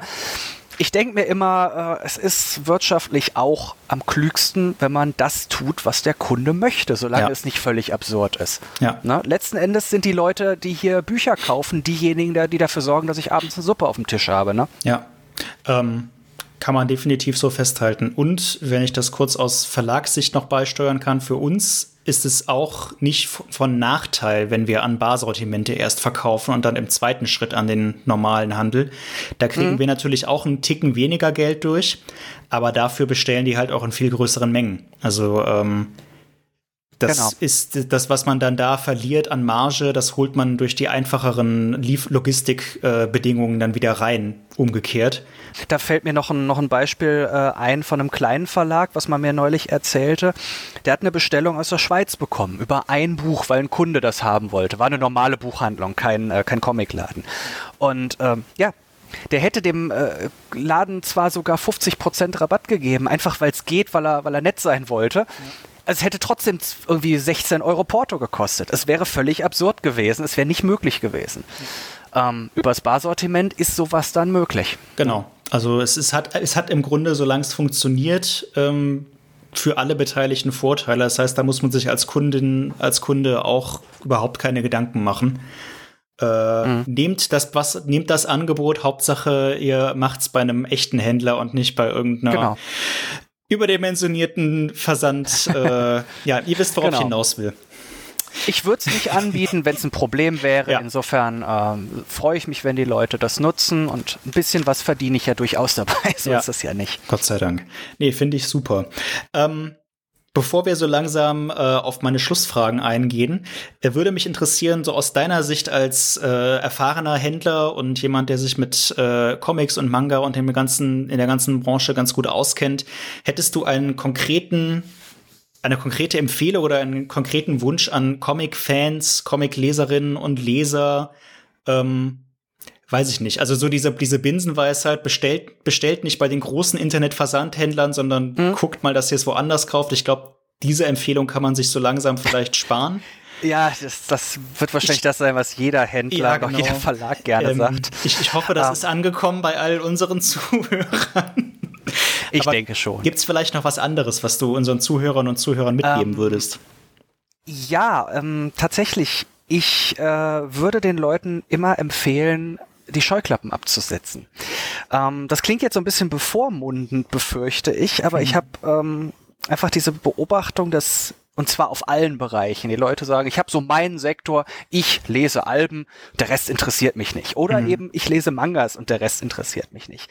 Und wenn man so denkt, entgehen einem wirklich großartige Stories, die einem vielleicht optisch nicht immer hundertprozentig gefallen, aber man verpasst viel, wenn man sich so auf ganz konkrete Sachen äh, festlegt. Ich habe zum Beispiel neulich ähm, einem Freund von mir einen Manga empfohlen und der Typ hasst Mangas quasi. Der kann damit nichts anfangen. Der findet das optisch einfach hässlich, aber er ist ein großer Jazz-Fan. Da habe ich ihm vom Carlsen Verlag den Blue Giant Supreme gegeben und jetzt liebt er diese Serie und freut sich tierisch auf den nächsten Band und ist total dankbar, dass er es mal gewagt hat, äh, sich auf sowas einzulassen. Ne? Ja. Und das kann in alle Richtungen passieren. Gerade wenn die Themen äh, passen. Ne? Ja. Von Battle Angel Alita zu den Androiden bei euch ist es ein sehr, sehr kleiner Weg. Es sind sehr, beides sehr tolle Stories mit ähnlichem gut. Thema. Sehr schön. Also bitte einfach mal auf solche Sachen äh, sich einlassen, einfach mal so ein bisschen stöbern in den Ecken, wo man normalerweise nicht hingeht. Und äh, das, das wäre so ein Ratschlag, den ich eigentlich jedem Comic und Manga und Graphic Novel und sonst was Leser äh, immer gerne gebe. und sich und damit äh, kehren wir wieder zu dem zu, zu, zu der ersten Aussage zurück, sich beraten lassen. Also es gibt ja Leute wie genau. dich, die sich einfach auskennen und was ist das für eine geniale Parallelziehung zwischen Battle Angel, Elita und äh, der Androiden-Reihe? Äh, großartig. Genau. Ähm, ich stimme dir da voll zu. Ich fühle mich da ein bisschen selber in die Nase gepackt, weil ich tatsächlich äh, weiß, dass es viele Manga gibt, die mir gefallen würden und die ich trotzdem irgendwie mhm. hier rumstehen habe und nicht lese, weil mir die Zeit so ein bisschen fehlt. Ähm, aber immerhin habe ich so mal, schieß schon mal hier stehen. das ist schon mal ein Anfang. Das ist schon mal ein Anfang, ja. Ähm, lasst euch beraten, lasst euch, lasst euch was empfehlen. Genau. Ähm, das macht auch, äh, ihr nervt damit niemanden. Also wir im Verlag, sogar Ganz wir im Verlag. Im Gegenteil. Kriegen, im, genau, im Gegenteil. Sogar wir im Verlag kriegen häufig, kam heute noch eine E-Mail irgendwie rein, äh, jemand suchte Dystopien so ähnlich wie Blade Runner. Und äh, hm. das ist für uns kein großer Aufwand oder für dich ja sicherlich auch, ich da dann ein, zwei Empfehlungen zu geben. Wir wissen das ja eh alles. Ähm, genau. Ob wir wollen oder nicht. Klar, in dem Fall ja sowieso, ne? Ähm, und jetzt diese Frage mal erweitert so in unsere Richtung. Gäbe es auch Empfehlungen oder Wünsche? Ja, nee, kannst du ruhig ehrlich sagen. Äh, an die Comic-Verlage. Ich nehme jetzt mal den größeren, den ich sage jetzt mal nicht nur an meinen Verlag, sondern generell. Mm. Um, ja, ich würde mich einerseits einem Kritikpunkt anschließen, den ich schon häufiger in der Fachpresse auch gelesen habe, der von vielen Händlern wohl immer kommt. Es könnten meines Erachtens manchmal ein bisschen weniger Neuerscheinungen sein. Die, das, das gilt aber wirklich ich, ganz ja. pauschal in alle, in alle Richtungen. Ja. Und zwar ähm, gar nicht mal, weil ich das äh, blöd finden würde, dass es so viel an sich gibt. Aber wir als Händler haben ja auch immer nur begrenzte Budgets. Ja. Und meine, meine Sorge ist, äh, wenn zu viel von den Standardverlagen, das ist jetzt nicht böse gemeint, aber den Verlagen, die man halt haben muss, da gehört ihr dazu, da gehören die Manga-Leute dazu und da gehören Panini dazu, äh, wenn dann die Kohle schon aufgebraucht ist, dann fällt es sehr, sehr schwer, kleine Verlage, selbst äh, Self-Publisher und so weiter, äh, auch mal mit reinzunehmen und zu zeigen, was es in dem Bereich noch gibt, ja. wo ja teilweise auch große Künstler äh, ihre Ursprünge immer wieder gehabt haben. Ne? Das finde ich manchmal ein bisschen schade und da denke ich mir manchmal ein bisschen weniger könnte es da wirklich äh, könnte da wirklich konstruktiv sein. Und ansonsten zweiten Punkt hätte ich noch, was mir äh, häufiger mal aufgefallen ist, äh, die Qualität des Korrektorats ist bei manchen Verlagen nicht so, wie ich mir das wünschen würde. Ich ja. entdecke deutlich mehr Tippfehler, als, äh, als mir das gefällt. Jetzt muss ich dazu mm. sagen, ich habe da äh, so ein bisschen so einen ähm, sehr niggeligen Blick für. Ich habe selber äh, Korrektorat nebenbei gemacht äh, für den Insektenhausverlag ah, ja.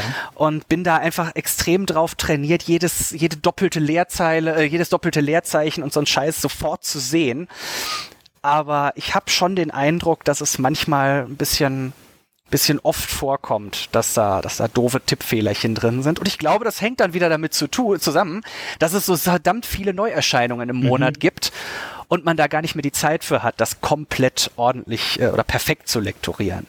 Und insofern geht das beides so ein bisschen in die Richtung weniger ist mehr. Das wäre so der, äh, der eine Kritikpunkt, den ich generell an den äh, deutschen Comicverlagen gerade habe, an den großen zumindest. ähm, ja, diese Kritiken kennen wir. Ich glaube, die kennen alle Comicverlage und die kennen mhm. wir auch schon länger. Ähm, wenn du möchtest, eigentlich hättest du jetzt noch so eine, also wenn du möchtest, kann ich da, kann ich da kurz drauf eingehen. Ähm, Sehr aber gerne, das, das, das soll jetzt aber dezidiert nicht wie äh, eine, eine große Entschuldigung oder so klingen. Ich will mich jetzt hier nicht oder uns nicht rechtfertigen, hm. aber vielleicht mal einen es kleinen. Ist ja auch menschlich, ne? Aber also das mit den Fehlern, das ist, äh, das muss man, da muss man nicht drüber diskutieren. Die sollten nicht gemacht werden. Aber du hast vollkommen recht. Es hängt natürlich damit zusammen, ähm, dass wir sind nicht viele Leute und äh, kein Verlag ist äh, in, in Relation dazu, was normalerweise an Output stattfindet, wirklich viele Leute. Ähm, da muss man das, das muss man jetzt nicht ähm, mhm. schönreden. Es hängt natürlich damit zusammen, wie viel veröffentlicht wird und wie viel, ähm, wie oft dann, ja, genau, also da, da ist definitiv ein Connex. Ähm, was ich jetzt sage oder sagen muss, wenn ich darauf eingehe, was unser, unsere Überlegung ist oder unsere Logik, weshalb es so viele Veröffentlichungen sind. Klingt halt ein bisschen nach blöder Entschuldigung und ein bisschen gemein vielleicht auch. Die Sache ist ab, ja, nee, es ist leider so. Die Sache ist halt, es gibt einige größere Verlage, äh, wie Splitter, wie Crosscult, wie natürlich Carlsen, Egmont und äh, Panini. Und äh, der Manga-Verlagsmarkt wächst ja auch noch, wächst ja immer noch.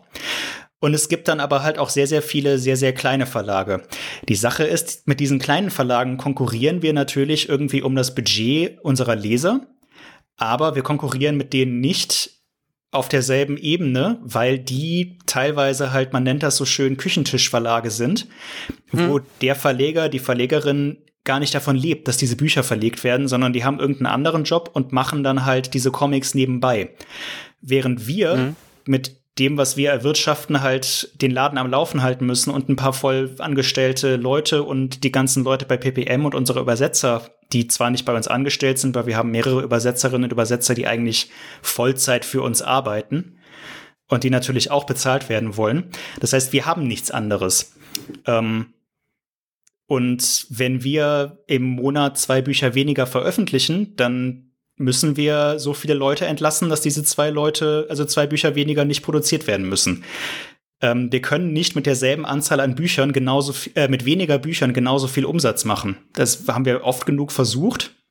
Ähm, mhm. Klappt einfach leider nicht. Ähm, und wenn wir halt aufhören, wenn wir bestimmte Lizenzen zum Beispiel links liegen lassen, wenn wir uns halt nicht darum bemühen, den neuen Christoph Beck, den neuen Alessandro Babucci, den neuen Jeff Lemire zu kriegen, dann kriegt den irgendein Küchentischverleger. Das ist ein sehr böser Ausdruck. Äh, ich will das jetzt gar nicht. Die Comicbranche lebt natürlich auch dadurch und profitiert davon, dass es so viele Leute mit Herzblut gibt, die halt auch obskurere Themen verlegen und sich da reinknien und das machen. Aber wenn wir diese Lizenzen nicht nehmen und die Bücher bringen, dann bringen die die. Und dann haben wir wieder Umsatz verloren und Marktanteile mhm. abgegeben und dann müssen wir wieder Leute entlassen, die halt vorher und, und wenn wenn die diese Lizenzen aber nicht kriegen, dann müssen die niemanden entlassen, sondern dann haben sie halt weniger Raum für ihr Hobby, mal böse mhm. ausgesprochen. Mhm. Das ja. ist eine ganz verfahrene und nervige Situation. Und wir haben das oft genug durchkalkuliert und uns überlegt, wie wir weniger machen könnten.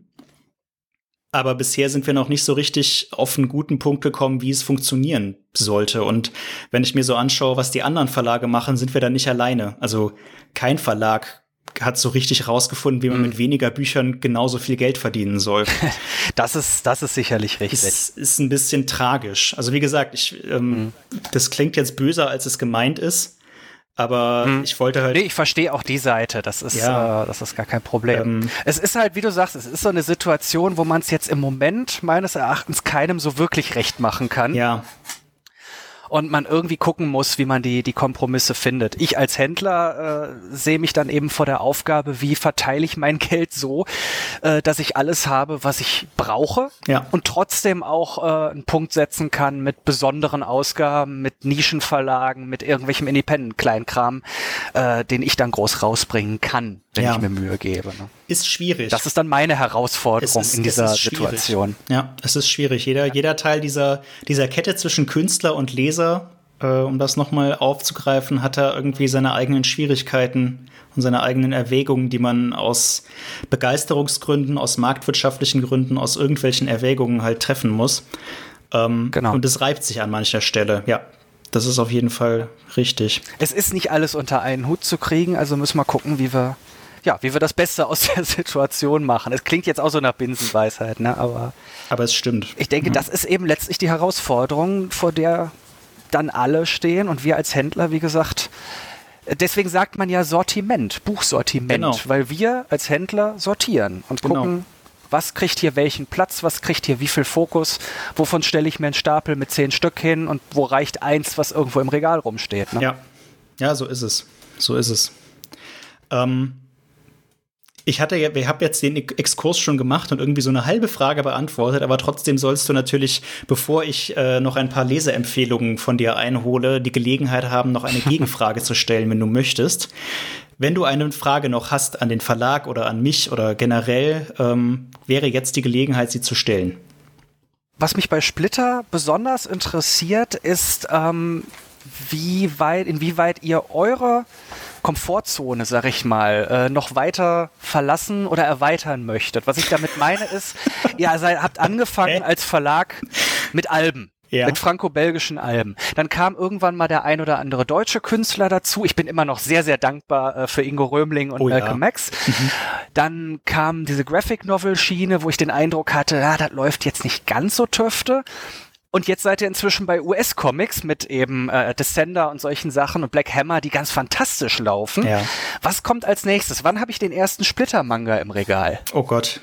Ähm, oh Gott, oh Gott. Ähm, ja, also diese, diese Graphic Novel-Schiene in, in dem kleinen Buchformat, die lief tatsächlich nicht so töfte. Da äh, genauso wie einige andere Sachen, die wir im Laufe der Jahre ausprobiert haben, nicht so richtig angenommen wurden, ähm, die dann aber auch wieder verschwunden sind.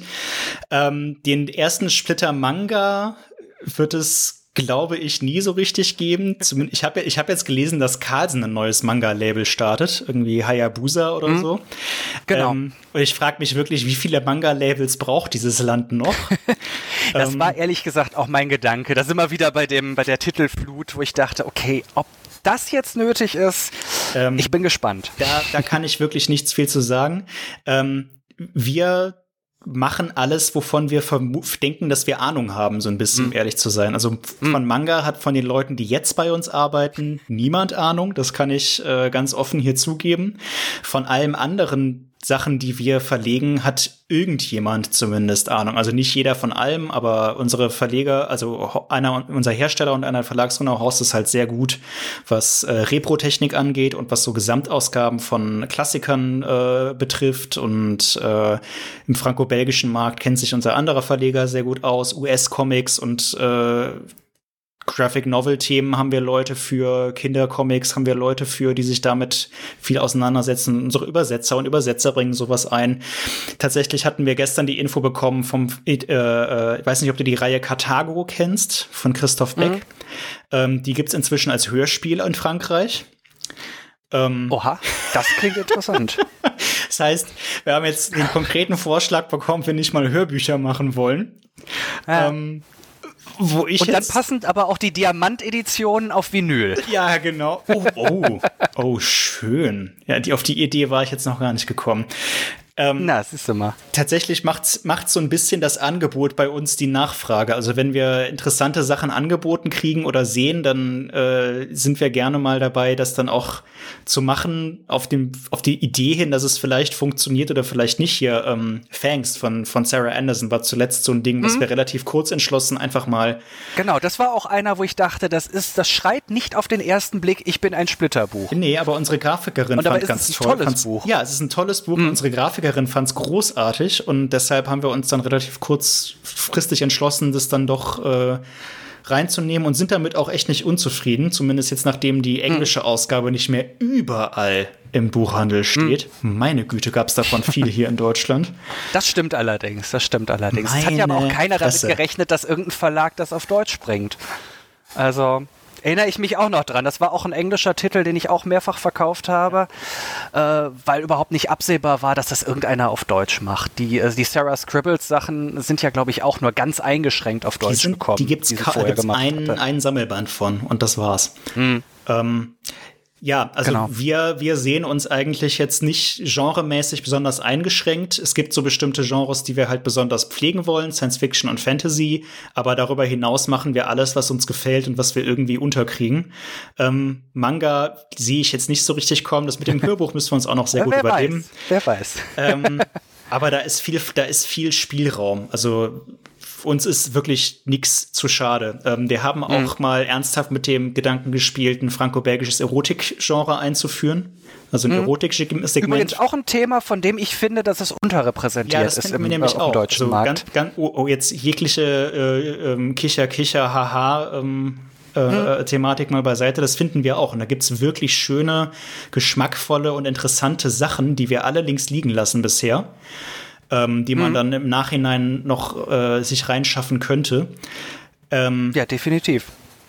Solche Überlegungen was, haben wo ich wir. definitiv auch selber äh, hinterstehen würde. Solche Überlegungen das äh, finde ich ganz, äh, ganz interessant, ähm, das Thema. Das hätten, das würden wir dann natürlich auch unter dem neuen Sublabel, also so ähnlich wie unser Thunfisch-Imprint. Du sagst jetzt nichts, aber wenn ihr Zuhörer und Zuhörer eine Idee habt, wie wir dieses Sublabel nennen würden, wir haben den Namen nämlich schon und auch schon seit Jahren. Er ist unglaublich naheliegend. Schreibt's uns in die Kommentare. Der erst, die erste richtige, die erste richtige Tipp äh, gewinnt ein, ein, ein Wunschbuch. Oder den ersten Titel aus dem Erotiksegment. Irgendwie sowas überlege ich Aber mir da. Bin ich, da bin ich dann ja auch mal gespannt. okay. Sehr schön. Markus, lass uns mal zu den Schlussfragen kommen. Ja, ähm, sehr gerne. Du weißt, was auf dich zukommt, so im Großen und Ganzen. Markus, nenn uns Na, doch mal. Im deine, Groben und Ganzen, ja. Im Großen und Habe ich Groben und Ganzen gesagt? Oh je. Nee, nee, nee, schon in Ordnung. Alles so. klar. Ähm, gib Alles uns gut. doch mal deine drei Comics für die einsame Insel. Äh, ich hoffe jetzt, dass eine Serie als ein Comic ja, äh, zählen darf, sie. denn ja. sonst äh, hätte ich ein Problem. Das letzte Einhorn in der äh, US, dieser US-Comic. Ist das der, auf dem die, dieser, der Zeichentrickfilm basiert? Nein, okay, sorry. Der, der Zeichentrickfilm und der Comic basieren beide auf einem Roman. Ach so. Äh, so ist das. Okay. Siehst du, deswegen Barsortiment, Romane, auch das letzte Einhorn uh. steht da hinten in, in der Originalfassung cool. rum. Ähm, Jedenfalls ist das eine Geschichte, die mir Zeit meines Lebens sehr viel bedeutet hat. Ich finde den Comic sehr, sehr gelungen. Deswegen ist der die erste Wahl. Die zweite ist Asterix. Mhm. Weil Asterix, weil man braucht was Lustiges ja. und ich finde, dass Asterix einer der besten, lustigen und trotzdem klugen Comics ist, die es gibt bis sehr heute. Klug. Ja, Nicht alle Bände, aber mm, ja. viele. Ja. Und als drittes äh, Billy Bat von Naoki Urasawa, weil ich glaube, dass ich auf einer einsamen Insel Zeit hätte, den endlich so häufig zu lesen, dass ich ihn vielleicht irgendwann verstehe. okay, ja, das ist clever. Verstehe ich. Das sagt mir gar nichts, aber äh, ist ein komplizierteres Titel, äh, komplizierteres Buch, ja? Comic, Manga? Äh, ist eine, eine Reihe, ich glaube irgendwas knapp über 20 Bände bin mir da gerade nicht ganz sicher. Irgendwas, äh, jedenfalls, ja, sehr, sehr komplex, sehr verworren und ich glaube, ich muss den noch ein paar Mal lesen, bis ich irgendwann mal wirklich erzählen könnte, worum es da eigentlich geht. Verschwörungstheorien, Geister, Gespenster, alles Mögliche. Walt Disney, Hitler kommen drin vor, ganz, ganz schräges Ding über 2000 Jahre Weltgeschichte. Krasses Teil. Klingt äh, irgendwie verstörend, aber auch interessant. Ja. Ist es auch, ist es auch, aber ja. Okay. Großartiger Comic. Ähm, Manga, besser gesagt. Also. Manga, okay, also doch, ja. Wollen wir mal nicht so, so pingelig mit den Begrifflichkeiten sein. Nein, muss man nicht. Einen solchen Comic gibt es noch nicht, es sollte ihn aber unbedingt geben. Also zu einem bestimmten Thema oder mit einem bestimmten Aufhänger. Wenn du verstehst, was ich meine. Sei ähm, kreativ um, mit der Frage. Ich äh, hätte sehr, sehr gerne Stephen Kings S als Comic. Mhm. Das wäre dann auch was, wo man ein paar Jahre mit beschäftigt äh, wäre, weil die Buchvorlage ja schon dicker ist als die Bibel. Ja. Ähm, insofern, das, das würde ich sehr gerne sehen. Es gibt generell zu wenig Stephen King Comics, wenn du mich fragst. Ähm, was ich auch gerne hätte, das klingt jetzt vielleicht ein bisschen provokant, wäre mehr Comics zum Thema Verschwörungstheorien. Weil ich glaube, dass diese ganzen abstrusen, bescheuerten Ideen, die gerade heutzutage kursieren, irgendwo eine gute Grundlage darstellen können, um äh, tolle Geschichten zu erzählen. Mhm. Vor diesem Was wäre wenn Hintergrund und so weiter. Ist in der Gegenwart vielleicht nicht ganz so klug, das zu machen, äh, weil man das dann wieder als geheime Botschaft deutet in gewissen Kreisen. Aber ich habe mal vor vielen Jahren ein lustiges Taschenbuch gelesen, was die Idee der hohlen Erde aufgegriffen hat und da eine Abenteuerstory draus gemacht hat. Ja. Das hat mich bis heute nicht losgelassen. Also ich finde, dass da viele Ideen sind, wo man was draus machen könnte und nicht immer nur so trashig wie Iron Sky und so ein, äh, so ein, so ein Firlefanz, ne? Das würde ich sehr gerne sehen. Ich spoilere an der Stelle jetzt mal exklusiv, aber es gibt so einen Comic schon und es gibt ihn ganz neu und es, er ist wunderbar. Hau raus. Äh, der heißt auf Englisch The Department of Truth von James Tinian IV, der Something is Killing the Children geschrieben hat und jetzt damals eine neue Serie mhm. macht. Ich bin mir ziemlich sicher, dass der irgendwann an, oder in, hoffentlich relativ bald auch auf Deutsch erscheinen wird. In, in den USA gibt es gerade die ersten natürlich Hefte. ganz in meinem Sinne. Ähm, ich kann schon, also ich kann verraten, dass wir äh, nicht uninteressiert sind, aber wir sind anscheinend nicht die Einzigen. Deshalb gehe ich mal davon aus, dass der irgendwann es nach Deutschland schaffen wird. Und die Prämisse ist, dass alle Verschwörungstheorien dieser Welt, die es gibt, also alle, alle, mhm. sind real, solange genug Leute daran glauben. Ähm, okay. Das ist, das ist die Prämisse des Ganzen. Und das Department der Wahrheit, das ist halt eine geheime US-Organisation, die damit beschäftigt ist, äh, gegen, dagegen vorzugehen, dass zu viele Leute an Verschwörungstheorien glauben, weil sie dann irgendwann real, zu real werden. Also es startet dann damit, mhm. dass irgendwie der Protagonist äh, auf Umwege in so ein Treffen von Verschwörungsgläubigen kommt und mit denen in ein Flugzeug steigt, was tatsächlich ans Ende der flachen Erdscheibe fliegt um da dann Echsenmenschen-Politiker zu treffen. Und dann tauchten halt die Agenten vom Department auf und erschießen alle und äh, fliegen dann mit da dem sind wir ja zurück. schon genau, genau es, mittendrin. Ich habe genau, mir das hier gerade parallel mal auf den Schirm geholt. Ja. Ich sehe gerade, dass im Februar der erste Band auf Englisch, äh, also der erste Sammelband auf ja, Englisch ja. erscheint den hole ich mir doch jetzt mal direkt mit. Hat sich das Ganze doch für mich schon mal gelohnt heute.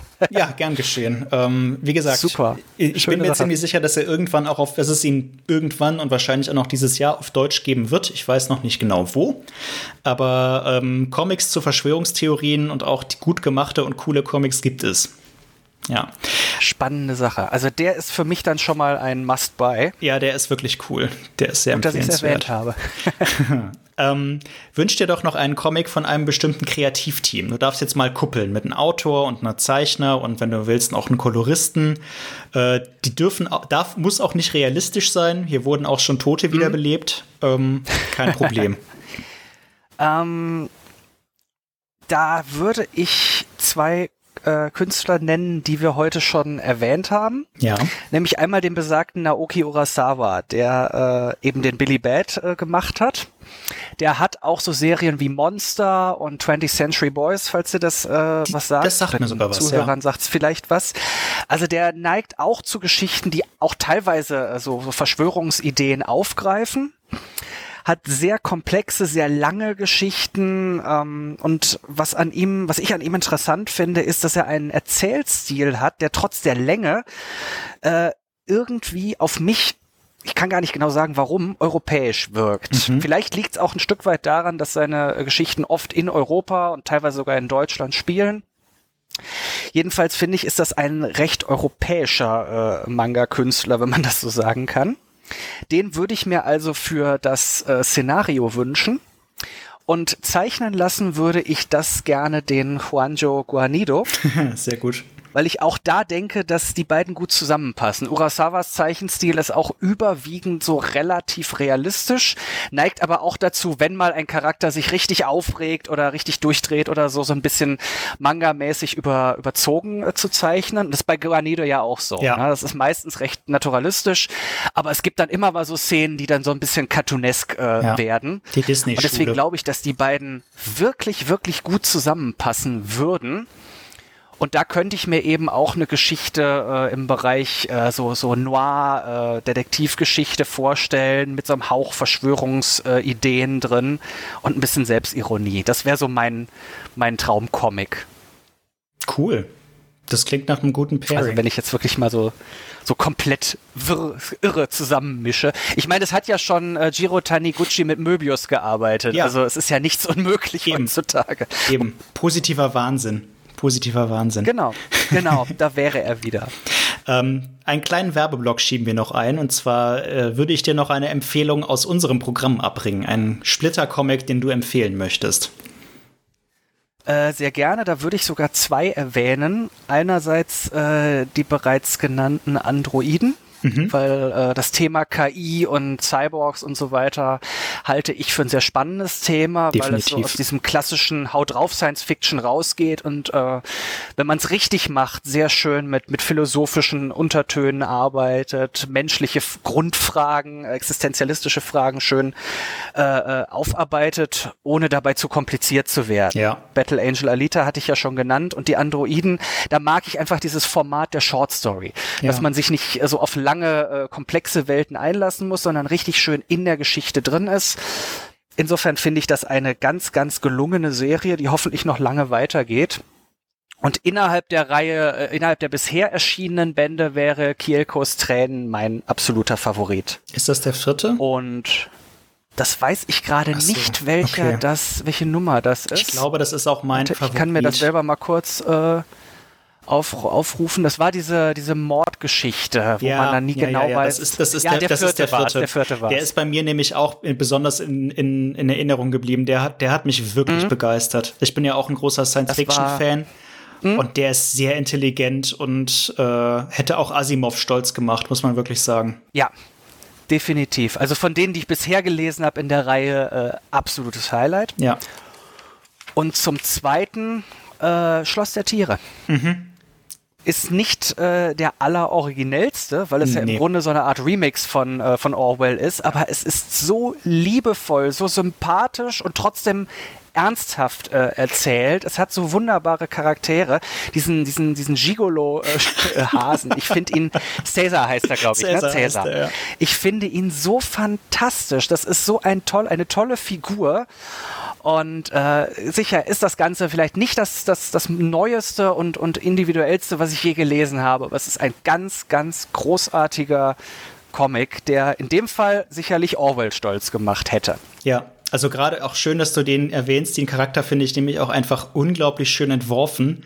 Von diesem Mhm. sprichwörtlichen, wie äh, tatsächlich so, also das Sprichwort vom Rammler ist da ja ernst genommen, am Anfang Genau. zumindest, dass er da Mhm. irgendwie als letzter überlebender männlicher Hase so mehr oder weniger die gesamte Genau. Hasendamenschaft beglücken muss, aber dann plötzlich in diese Babysitter-Rolle reingeschoben wird und dann komplett darin aufgeht, dass er diese Katzenjungen jetzt pflegt. Genau. Und das ist auch so eine so liebevoll einfach gemacht. So das eine- ist, äh, hat mich sehr, sehr begeistert. Aber auf so, auf so eine selbstverständliche Art und Weise auch mit Geschlechterklischees aufräumt und dass Mhm. das überhaupt keine Frage und das alles dann auch noch als Fabel bei Tieren, dass einen das so menschlich packt. Genau. Ähm, Genau. Ganz groß gemacht, ja, ganz groß. Finde ich eine ganz toll, ganz tolle Geschichte bisher. Die zwei Bände, die es bis jetzt gibt. Ähm, ist auch eine Reihe, wo der zweite Band absolut mit dem ersten mithalten kann. Das schafft ja auch nicht jede Reihe nach dem Debüt. Also Nee. Toller, äh, toller Comic. Ich hoffe, der geht noch ein Weilchen weiter und hält das, dieses großartige Niveau. Da gehe ich von aus. Also zwei Bände kommen ja noch auf jeden Fall. Und ich glaube, danach, also soweit ist, wahrscheinlich ist das schon fertig geplottet und man wartet nur darauf, dass Felix Delep äh, fertig gezeichnet hat. So stelle ich mir das zumindest vor. Hoffe ich doch. Dann würde ich dir noch eine Empfehlung, eine allgemeine Medien-, Kulturempfehlung, irgendwas, was dich in letzter Zeit begeistert hat. Egal, ob es jetzt eine Serie oder ein Videospiel oder sonst was ist, was dich äh, mit, ja, genau, begeistert hat. Ähm, tatsächlich war es jetzt in letzter Zeit gar nicht so viel Spektakuläres. Also äh, hier dieses äh, Cyberpunk-Game ist ja leider in vielerlei Hinsicht auch äh, ein bisschen auf die Nase gefallen. Da könnten wir jetzt das lange war was, drüber was mich halt sprechen. sehr aber interessiert hatte, Ja. äh, aber äh, das ist dann äh, da, die Hoffnung hatte ich dann erstmal erstmal abgeschrieben. Vielleicht ändert sich das irgendwann noch. Ähm, und ansonsten, was mir, was ich in letzter Zeit viel gespielt habe, um nochmal auf die Videospiele vom Anfang zurückzukommen, waren Gerne. leider auch überwiegend Remakes. Auf der Switch sind gerade äh, relativ viele klassische Mario-Spiele neu veröffentlicht worden. Das ist für mich als, als Nostalgie-Fan halt auch eine, eine sehr schöne Sache gewesen. Und eine, wo ich sage, die jüngeren Leute, die diese Spiele noch nicht gespielt haben, Mario 64, Mario Sunshine und so weiter, die sollten das unbedingt mal spielen. Es sind Spiele, die auch aus heutiger Sicht noch absolut äh, großartig sind, Sind sie, auch wenn ja. sie ein bisschen, ein bisschen altbacken aussehen. Ähm, ansonsten gehen meine Kultur- und Mediensachen, Hoffnungen eher so ein bisschen in die Zukunft. Also die ganzen großen Filme, der neue Ghostbusters. ja, ich habe ja. mich wie Bolle auf Ghostbusters gefreut und jetzt ist der wieder verschoben worden. Ähm, da ist ja leider vieles einfach äh, ja weggefallen. Ne? Dune. Das ist ähm, Dune. genau, genau, also, Dune. Ganz Dune ja unabhängig noch von da, dem Comic recht. jetzt, ich hatte mich so gefreut Mhm. auf Dune mit so Ja. einer Besetzung und es sah so toll Stimmt. aus. Das ist, äh, das, das Mar selbst das Marvel Cinematic Universe ist ja quasi äh, unterbrochen seit über einem Jahr, Ja. dass es so auch nicht mehr gegeben hat. Das stimmt. Ähm, das ist alles wieder so ein bisschen der Punkt, wo man, wo ich sagen muss, das ist einer, eine der Sachen, die gerade so ein bisschen frustrierend sind. Eine Sache, auf die ich mich gerade noch freue, die ich aber eben noch nicht in echt gesehen habe, ist ein ganz interessantes Musik- und ähm, Musik- und Comic-Projekt. Und zwar von der Band Janus, die ein äh, die hat das Thema der äh, Nord, der, ich bin gerade nicht ganz sicher, Nord- oder Südpol.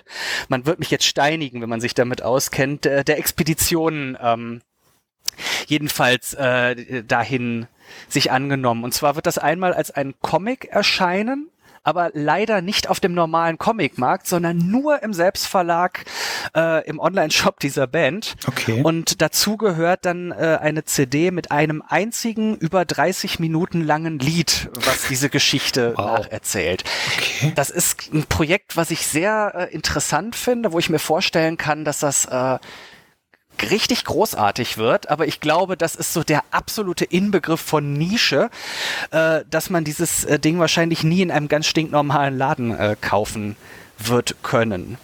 Aber vielleicht schaffen wir es hier äh, in der Weltflucht ja irgendwann mal die entsprechenden Künstler und Künstlerinnen irgendwie hierher zu holen. Das wäre natürlich auch noch eine Sache, die ich sehr gerne sehen würde. Drücke ich die Daumen. Das also wenn die Kollegen spannend. von Janus äh, gerade zuhören sollten, ihr seid herzlich eingeladen. Gucken wir mal. Ich drücke die Daumen. Ich drücke die Daumen, dass es klappt. Ähm, zum Abschluss, äh, wie jeder meiner Gäste, darfst du noch einen, einen Wunsch äußern. Einen nerdigen Wunsch, den du hast und den ich versuche dann wahrzumachen mit meinen nicht vorhandenen magischen Kräften. Ähm, Wenn ich wirklich alles in alle Richtungen denken darf, dann wirst du, das nicht wahr machen können.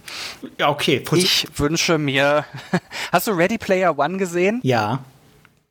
Ich, ich, möchte, dass diese Technik während meiner Lebenszeit noch wirklich wird. also echtes Virtual oh Reality mit allem drum und dran, das möchte ich gerne noch erleben, Echt? bevor ich irgendwann tot umfalle. Ich hätte das, das fände ich ja, wirklich geil. Ich hätte da so Angst vor, irgendwie. Nee, ich wahrscheinlich auch, ja. aber ich möchte es trotzdem machen. Nein, nicht, nicht, nicht davor, es zu machen. Ich hätte Angst davor, was so. das mit unserer Gesellschaft macht. Ich weiß nicht, ich kann mir das, vielleicht ist das dann auch... am besten kurz bevor ich tot umfalle, dann ich die, muss ich die Folgen nicht mehr miterleben. Also da spricht jetzt der Boomer, ich weiß. Ja, ich wollte es gerade sagen. Vielleicht ist das auch schon der, der, der krummige alte Mann in mir. Ich weiß es nicht, ja. aber irgendwie, ich meine, wir sind ja heute schon wahnsinnig viel im Internet und in sozialen Medien und so unterwegs, aber wenn ich mir vorstelle, dass du eine komplett immersive Alternativrealität hast, mhm. in der du dich austoben kannst, mit allem drum und dran, so wie es in Ready Player ja. One ist, irgendwie erschien mir das Szenario, was die hatten, noch fast zu optimistisch.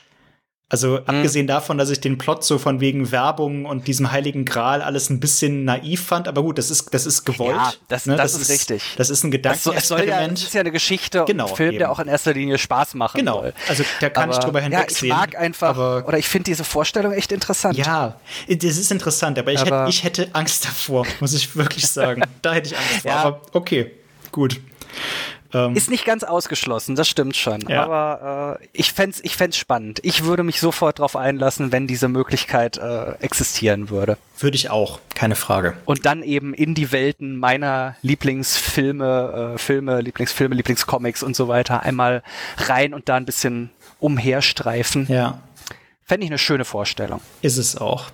Ein, ein schöner Wunsch und ein schönes Schlusswort äh, für diese Aufnahme. Ähm, denn wir sind jetzt so langsam dann doch am, am Ende der Aufnahme angekommen. Vielen lieben Dank, dass du dir Zeit genommen hast. Ein sehr interessantes Gespräch, finde ich. Äh, war wirklich es cool. war mir ein Vergnügen. War wirklich cool, mit dir über deinen Laden und äh, über generell das gesamte Thema Comichandel und so weiter und über deine Leidenschaft zu sprechen. Ähm, Leute, die Weltflucht in Bochum, wenn ihr das hier hört, ist sie vielleicht offen, wenn ihr irgendwie die Gemügen oder, oder zumindest kurz davor so richtig aufzumachen, meine ich. meine, mhm. offen habt ihr ja schon, nur halt noch nicht so mit Publikumsverkehr. Ähm, bleibt da auf dem Laufenden. Wenn Wir sind auf jeden Fall erreichbar. Ihr seid erreichbar, genau. Lasst Darauf uns ein Like hinaus. da, wie man, wie man heutzutage immer sagt. Darauf wollte ich hinaus. ihr findet euch, äh, wir finden euch auf Facebook und auf Instagram jeweils at Weltflucht Bochum. Die Links findet ihr in den Show Notes und Weltflucht weltfluchtbochum.de, äh, die Website, die demnächst noch weiter ausgebaut wird. Liked das, abonniert das. Wenn ihr irgendwie in der Nähe seid im Pod, schaut mal vorbei, äh, wenn es die Zeit euch zulässt. Natürlich jetzt nicht während des Lockdowns und äh, bleibt zu Hause und minimiert eure Kontakte, aber irgendwann sind wir aus dieser Sache auch wieder raus und dann habt's im Hinterkopf. Ähm, ich werde auf jeden Fall vorbeischauen, sobald die Umstände es wieder zulassen. Und äh, wir, also der Splittercast und der Splitter Verlag selbst, wir freuen freuen uns natürlich auch über Nachrichten, Kommentare, Abonnements, äh, auch Facebook, Instagram, Twitter, at Splitter Verlag und info at splitter-verlag.de ist die E-Mail-Adresse, die dazugehört. Lasst von euch hören, schreibt uns, was ihr von der Folge gehalten habt, ob ihr noch Fragen habt, ob ihr äh, Anregungen habt für andere Gäste, die ich vielleicht mal interviewen sollte, ansprechen sollte.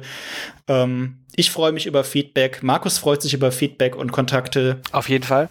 Und äh, damit sage ich Tschüss, vielen Dank fürs Zuhören. Bis zum nächsten Mal und nochmal danke an dich, Markus. Sehr gerne. Es hat viel Spaß gemacht. Auch an dich danke für die äh, Einblicke zu meinen Fragen und Kritikpunkten und so weiter. Und eben für den äh, ja, Lesetipp Department of Truth. Wie gesagt, das werde ich mir jetzt erstmal bestellen und dann ja, wünsche ich allgemein äh, noch einen schönen Tag. Ciao. Ciao. Splitterkarsplitt.